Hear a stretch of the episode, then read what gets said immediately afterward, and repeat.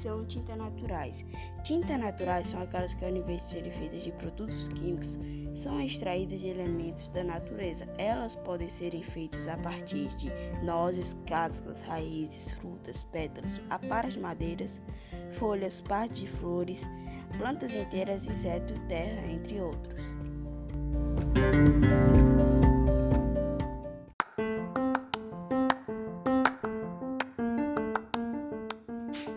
As primeiras tintas foram criadas pelos povos da pré-história. Eles usavam sangue, argila, terra, plantas, pedras e ossos moídos para pintar o corpo e as paredes das cavernas. Logo eles perceberam que era necessário um elemento ligante para fixar a pintura no local onde era feita e torná-la mais durável.